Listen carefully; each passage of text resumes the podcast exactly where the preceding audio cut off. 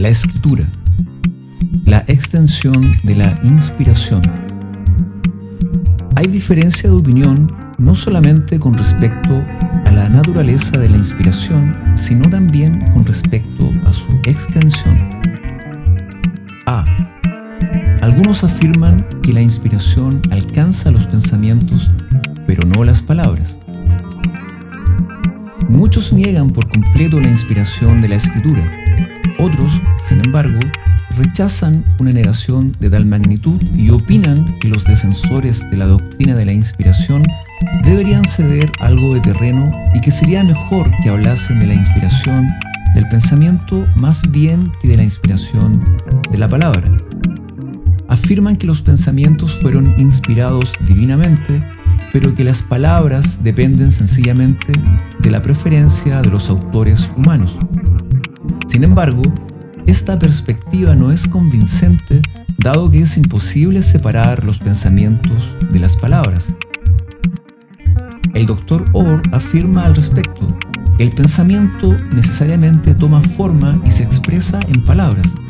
Si la inspiración es algo cierto, ésta debe entonces penetrar las palabras y el pensamiento. Debe moldear la expresión y hacer del lenguaje empleado el medio viviente de la idea que se quiere transmitir. B.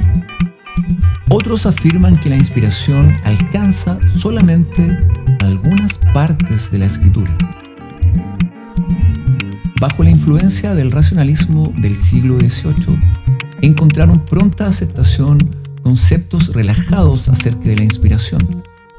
Llegó a ser muy común negar la inspiración de los libros históricos de la Biblia y limitarla a los escritos doctrinales.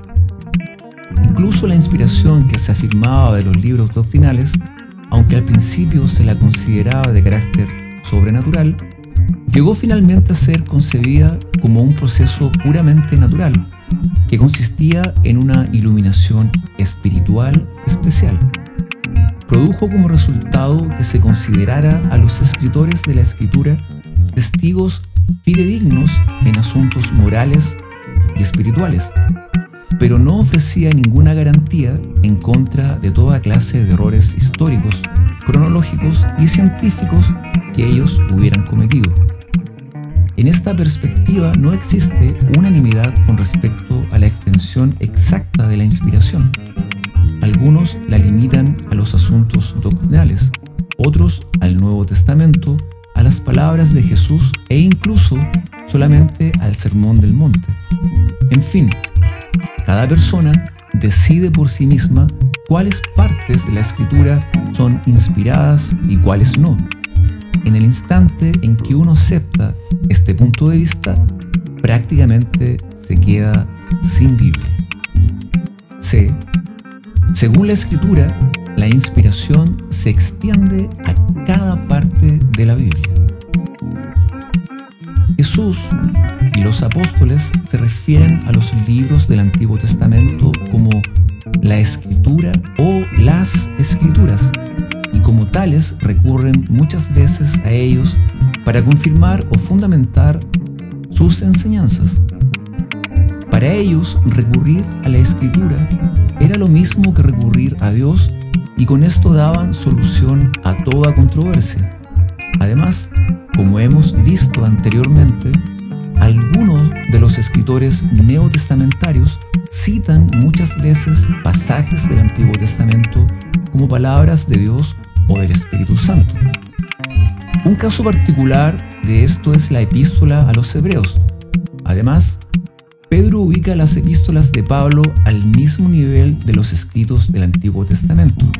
Y por último, el Nuevo Testamento contiene citas de 25 libros del Antiguo Testamento considerados como escritura, si bien algunas de estas citas son de libros históricos. No podemos ni debemos dividir la Biblia en dos partes, la una divina y la otra humana, así como es imposible decir en qué parte exacta del ser humano termina el cuerpo y comienza el alma.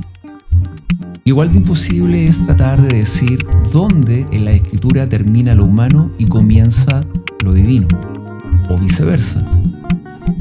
Los dos se compenetran y como resultado de esto podemos afirmar que la Biblia es en su totalidad un producto humano y una creación divina.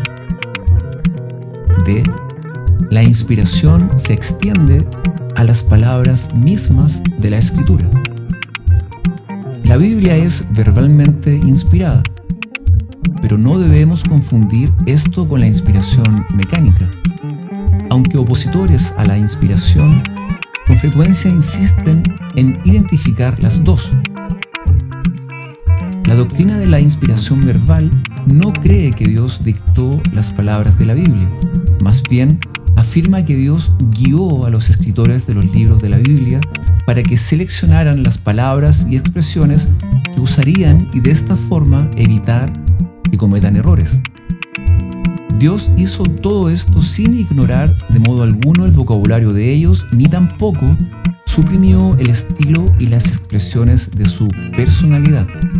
Algunos prefieren usar la frase inspiración plenaria para evitar el peligro de identificarla con la inspiración mecánica.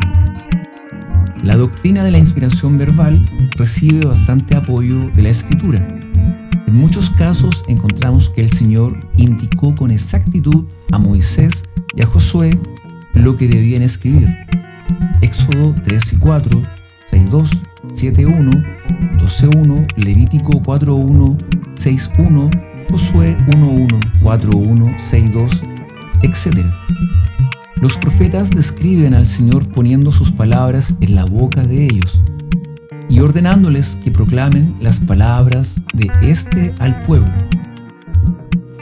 Pablo se refiere a sus propias palabras como palabras que enseña el Espíritu, y tanto él como Jesús a veces defienden un argumento en base al uso de una sola palabra. Mateo 22, 43, 45, Juan 10:35, Gálatas 3:16.